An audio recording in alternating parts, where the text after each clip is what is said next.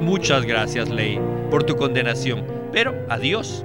No me esforzaré en cumplirte, sino que trataré de dejarte. Tú no debes ser mi amiga íntima, solo eres mi vecina momentánea. Y luego me despido de ti. Adiós, ley. ¿A dónde iré? De ti me voy a Cristo. Bienvenidos al estudio Vida de la Biblia con Winnesley. Esperamos que este estudio vida los introduzca en un disfrute más profundo de las escrituras y de nuestro querido y precioso Señor Jesús. Visítenos en nuestra página de internet radiolsm.com y allí podrán escuchar gratuitamente todos los programas radiales del estudio vida. La venida del Señor Jesucristo produjo un cambio completo en la manera como Dios se relaciona con el hombre. El deseo de Dios en la actualidad consiste en brindar un suministro rico y abundante de su espíritu a todos sus hijos. Pero ¿cómo recibimos este suministro?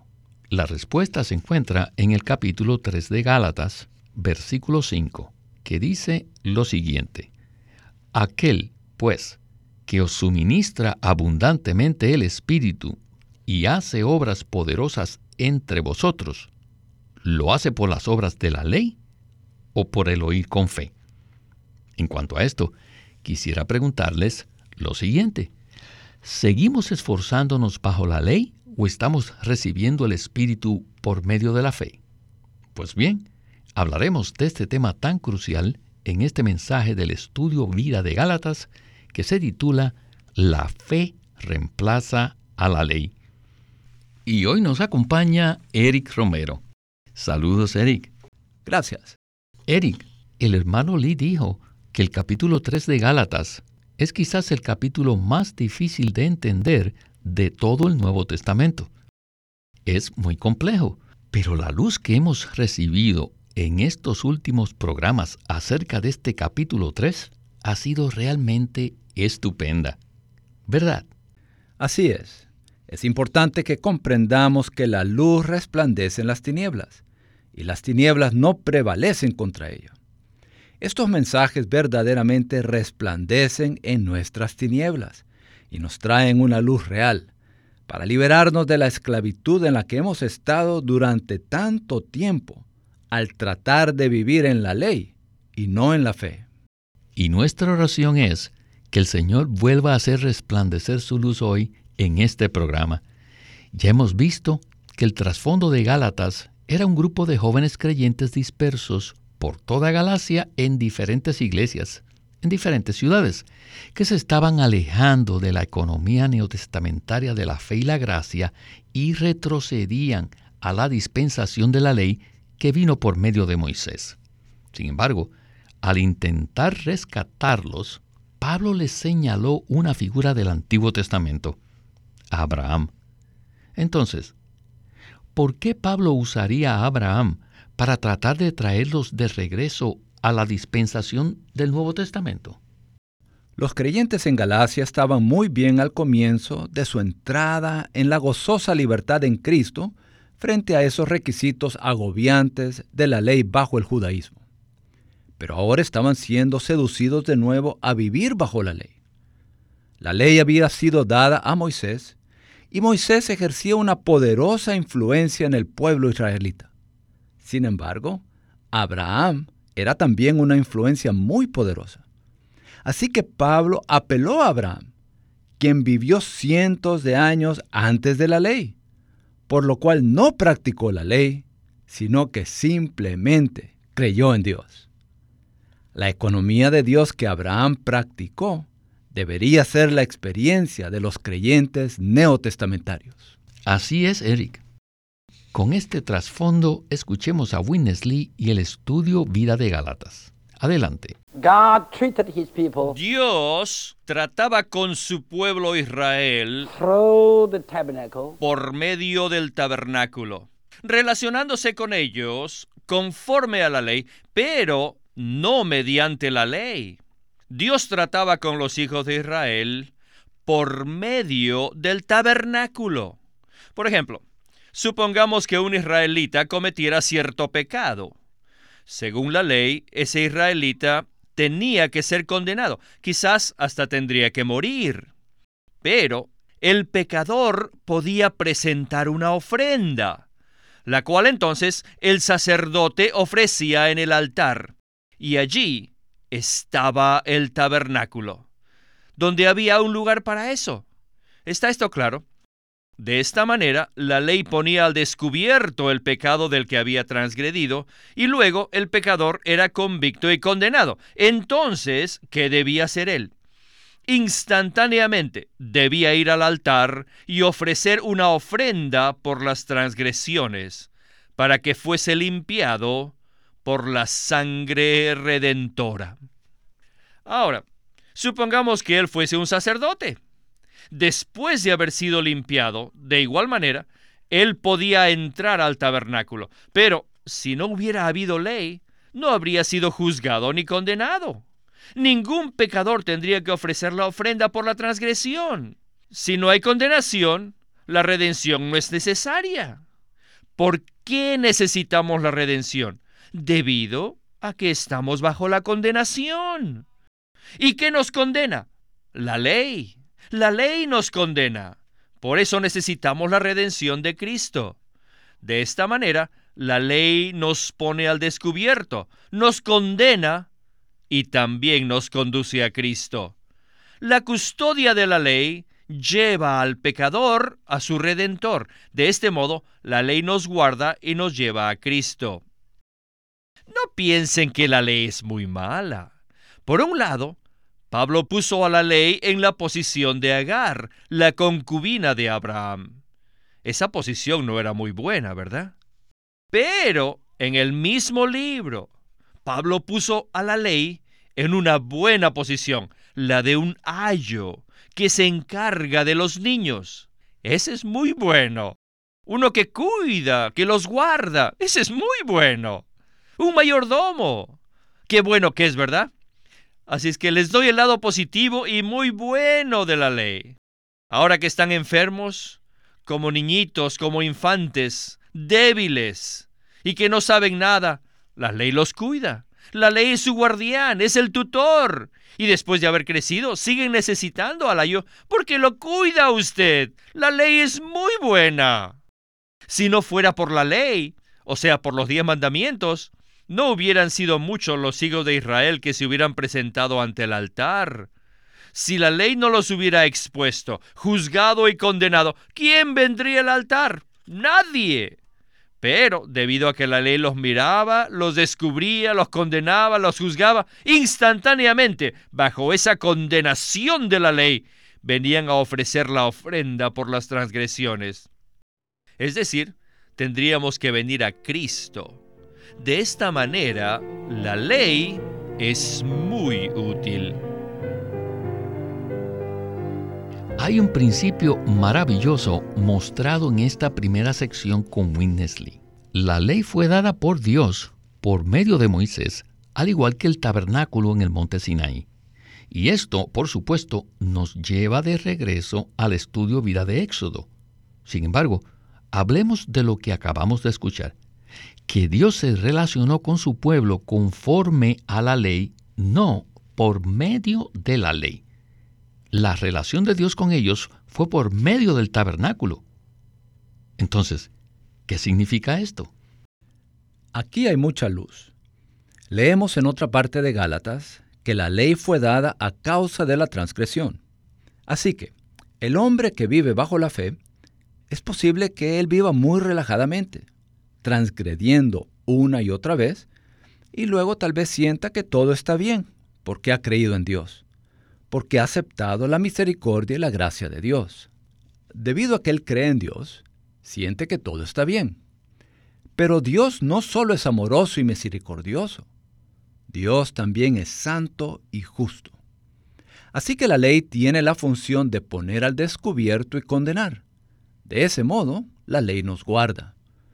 La ley es dada para poner al descubierto plenamente nuestra condición y ciertamente lo necesitamos. Si no somos puestos al descubierto, podríamos pensar que todo está bien. Pero entonces nuestra relación con Dios quedaría completamente destruida a causa de nuestro comportamiento injusto. La ley viene y nos muestra claramente que esa es nuestra condición. Sin embargo, la ley tiene otra función. La ley nos lleva a Cristo, en quien encontramos el perdón. Hay un tipo en el Antiguo Testamento, el tipo del tabernáculo, el cual nos señala a Cristo. Al acudir al tabernáculo con una ofrenda, los hijos de Israel que habían transgredido quedaban liberados de su transgresión. Eran perdonados, recibían la expiación. Así que el hermano Lee señala que Dios se relacionó con su pueblo según la ley. Es decir, la ley los ponía al descubierto y los condenaba. De esta manera la ley guarda y custodia al pueblo de su desenfreno y de su plena entrega a la carne y al pecado, y lo mantiene más cerca de Dios, pero no puede llevarlo a un final justo con Dios. Por tanto, Dios utiliza la ley no solo para condenarlos, sino también para atraerlos o guiarlos, o incluso se podría decir, para conducirlos a Cristo. La ley nos lleva al tabernáculo donde podemos ofrecer un sacrificio, y ese sacrificio nos redime de nuestro pecado. Alabado sea el Señor. Él se relaciona con nosotros según la ley, pero no se relaciona con nosotros por medio de la ley. Él se relaciona con nosotros por medio del sacrificio, por medio del tabernáculo, donde llegamos a ser justos ante Dios y tenemos la fe en Cristo que nos justifica. Esto nos hace justos y nos da la libertad de disfrutar a Dios. Muy cierto, Eric. Usted mencionó este asunto de que la ley no está allí para que nos esforcemos y trabajemos para mantenerla, sino que tiene una función apropiada. Y eso es lo que vamos a ver en esta próxima sección. Regresemos a Winnesley. Si usted va a guardar la ley, o sea que va a cumplirla, no lo hace conforme al Espíritu, sino según la carne. Las obras de la ley siempre están relacionadas con la carne. ¿Han leído el versículo en Romanos 7:5? Allí dice, porque mientras estábamos en la carne, las pasiones por los pecados, las cuales obraban por medio de la ley, operaban en nuestros miembros a fin de llevar fruto para muerte. Aquí vemos que las obras de la ley están relacionadas con la carne. Cada vez que intentamos guardar la ley, no lo hacemos en nuestro espíritu, sino en la carne. No es el hombre regenerado el que hace eso, sino la carne caída. No piensen que al guardar la ley, tratando de hacer el bien, agradaremos a Dios. No. Cualquier concepto, cualquier intención que tengamos de guardar la ley proviene de la carne. Por lo tanto, la ley es el vecino más cercano a la carne. Pero en el capítulo 7 de Romanos, Pablo nos dice que la ley no es muy mala, que es buena, que es espiritual. No culpen a la ley, deben culpar a su carne, se culpen a ustedes mismos. La ley es una buena vecina, pero si tratan de guardarla, están en la carne e inmediatamente estarán bajo la maldición. Es que la ley condena, ¿no es correcto? Así que no traten de guardar la ley. Es mejor que le den las gracias al Señor por ella y se despidan. Siempre háblenle así. Ay, estimada ley, te doy gracias por haberme expuesto, condenado y me sigues condenando. Muchas gracias, ley, por tu condenación. Pero adiós. No me esforzaré en cumplirte, sino que trataré de dejarte. Tú no debes ser mi amiga íntima, solo eres mi vecina momentánea. Y luego me despido de ti. Adiós, ley. ¿A dónde iré? De ti me voy a Cristo. De ti me voy a la cruz. De ti me voy al altar. No me gusta quedarme contigo, Ley. El hecho de que me expones está bien y que me condenes está bien, pero no debo quedarme aquí porque si me quedo, me quedaré en la carne y estaré bajo la maldición. Así que, buena amiga, adiós. Chao, vecina mía. Me iré a Cristo y al altar para entrar en el tabernáculo. Aquí hay algo muy interesante en nuestra experiencia. Por un lado, necesitamos que la ley nos ponga al descubierto y nos condene. Pero por otro, no podemos permanecer en la ley. Necesitamos despedirnos de ella. Entonces, Eric, ¿cuál es la manera práctica de relacionarnos con la ley y permitir que ella logre en nosotros lo que Dios desea? Pablo dice en Gálatas 3:10 que estar bajo las obras de la ley equivale a estar bajo maldición.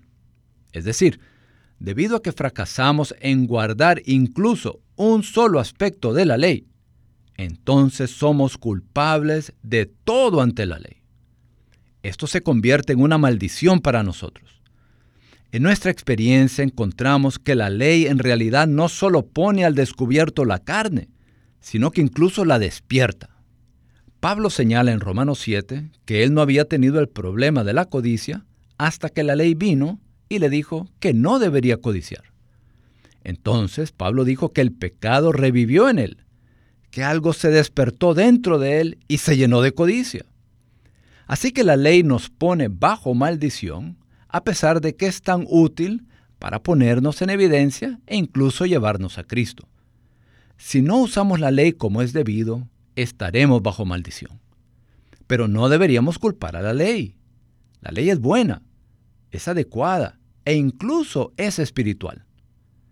El problema es la debilidad de nuestra carne.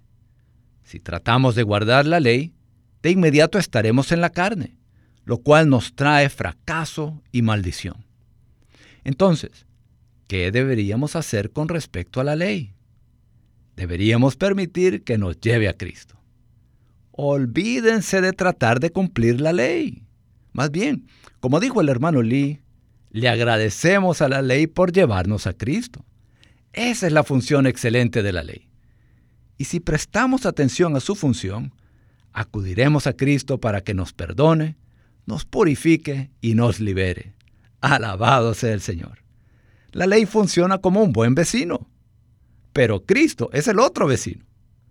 La función crucial de la ley es conducirnos a Cristo, llevarnos a Cristo mismo. Gracias, Eric. Queremos mantener a la ley como un buen vecino, pero no deseamos vivir con ella en dicha casa. Al contrario, queremos permanecer con nuestro nuevo y más cercano vecino, que es Cristo. Aleluya. Bien, regresemos de nuevo a Winnesley. Adelante. Ahora, ¿qué diríamos de la fe? En el Nuevo Testamento, el término básico o el principio básico conforme al cual Dios trata con su pueblo es la fe. La fe es el principio básico. Hoy en día todos aquellos que perecen no es debido a que quebrantan los diez mandamientos, sino que ellos perecen porque quebrantan este principio de la fe. Aquel que cree es perdonado. Todo aquel que no cree es condenado. Hay solamente un pecado único que causa que la gente perezca, y este es la incredulidad. Muchos levitas y muchos sacerdotes fueron obedientes a la fe, y Pablo también guardó la fe. Y la Biblia nos dice en Judas 3 que debemos contender por la fe que ha sido transmitida a los santos. La fe es un término que incluye todo e implica que tiene un aspecto de Dios y el otro el nuestro, o sea, el lado humano. Por el lado de Dios, Él se propuso, planeó, envió a su Hijo, quien vino y vivió en la tierra, luego murió en la cruz para efectuar la redención, nos quitó nuestros pecados, fue sepultado y resucitado, liberó la vida divina y se hizo el Espíritu vivificante y ahora Él anhela entrar en todos aquellos que creen en Él para hacer su gracia, su vida, su poder y su santificación y para hacer todo para ellos. Todo esto es por parte de Dios. de nuestra parte. ¿Qué cosa es la fe? La fe está relacionada con oír, apreciar, invocar, recibir, aceptar, unir, participar, disfrutar, agradecer, alabar y hasta rebosar. Por parte de Dios, Él sigue haciendo mucho por nosotros. Y todo esto es la gracia. Pero sin la fe, todo sería objetivo. La fe funciona como cámara con la cual retratamos una escena. Supongamos que usted sale a mirar unos paisajes, pero no toma fotos de lo que vio. Al regresar a su casa, regresa sin ellos. No se llevará nada a la casa, pero si usa la cámara todo el tiempo, cuando regrese a su casa, volverá con todos los paisajes en su cámara. La gracia es como un paisaje divino y la fe es como una cámara que recibe este paisaje por medio de oír, apreciar, invocar, recibir, aceptar, ser unidos a Él, a participar, a disfrutar, a regocijar, a agradecerle, alabarle y rebosar de Él. La fe, en realidad, es el Dios triuno, todo inclusivo, que es impartido en nuestro ser. Esta infusión acontece cuando estamos la predicación de la gracia y oímos la palabra de la gracia. El Dios triuno procesado está siendo infundido en nosotros y este Dios que se imparte en nuestro ser finalmente llega a ser nuestra fe, la cual es el reflejo de la gracia. La gracia y la fe, la fe y la gracia son dos extremos de una misma cosa, las cuales no tienen que ver nada con la ley. Hoy en día Dios no trata con la gente conforme a la ley, sino conforme a esta fe. Y debemos guardar y obedecer esta fe. Debemos volvernos a ella, contender y luchar por ella. Por esta razón esta fe es grandiosa y por esto es muy difícil de definir. Eric, en el Antiguo Testamento vemos que Dios se relacionó con su pueblo conforme a la ley. Sin embargo, me gusta mucho el versículo en Galatas 3:23 que dice así, pero antes que viniese la fe, estábamos bajo la custodia de la ley, encerrados para aquella fe que iba a ser revelada. La fe fue revelada cuando Cristo vino, y entonces todo esto cambió. Por tanto, ¿Qué significa decir ahora que Dios ya no se relaciona con nosotros según la ley, sino conforme a la fe? Esa es una pregunta crucial. Esperamos que nuestros radioyentes presten atención a este asunto de manera muy profunda y concentrada. Hemos visto que la función de la ley, bajo la economía de Dios, consiste en llevarnos a Cristo al ponernos al descubierto y condenarnos. Aunque la ley nos conduce a Cristo, esto es solo el aspecto objetivo. Cristo es visto de manera objetiva como un sacrificio por el pecado, pero ahora la fe debe asumir el control. La fe tiene que sustituir la ley al conducirnos de forma subjetiva a Cristo. En Cristo somos perdonados, somos purificados, somos liberados, somos justificados, Incluso podemos decir que somos glorificados. Aleluya por este Cristo. Cristo es verdaderamente el Evangelio. Él es el Evangelio para los incrédulos, lo cual indica que Dios envió a su Hijo al mundo, que Cristo murió en la cruz por todos aquellos que creerían en Él. Él fue sepultado y resucitado, ascendió, y en su ascensión llegó a ser el Espíritu vivificante a fin de que pudiera entrar en todos sus creyentes y llegar a ser la gracia, la vida, el poder, la santificación y el todo para ellos. Este es un evangelio maravilloso para los incrédulos. El verdadero evangelio aquí consiste en decir que usted no puede guardar la ley y que no tiene que guardarla. Dios ahora nos ha conducido a Cristo y ahora tenemos una nueva relación con Él. Y este Evangelio también es el Evangelio para los creyentes de Cristo. puesto que los creyentes, después de haber comenzado de una buena manera, a menudo somos seducidos, al igual que los Gálatas, a guardar una ley, ya sea nuestra propia ley o cualquier otra manera en que sentimos que deberíamos comportarnos conforme a un determinado principio. Pero la fe no se practica de esa manera. La fe aprecia. La fe se regocija. La fe recibe. La fe acepta. La fe participa. La fe nos introduce en la infusión misma de Dios en nuestro ser, por medio de la cual vivimos en otra esfera, en otra vida. Amén, Eric. Aprecio lo que usted dijo, que este es el Evangelio para los creyentes en Cristo.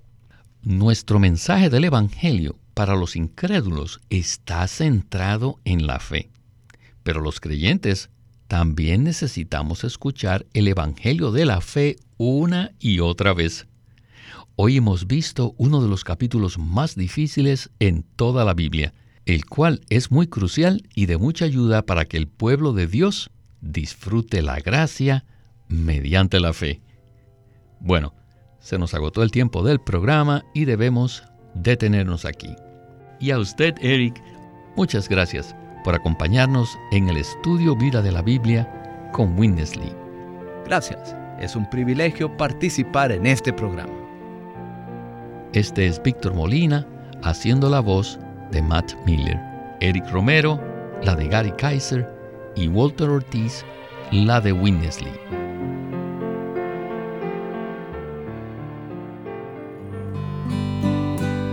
Living Stream Ministry es una casa publicadora de los libros de Watchman Nee y Witness Lee.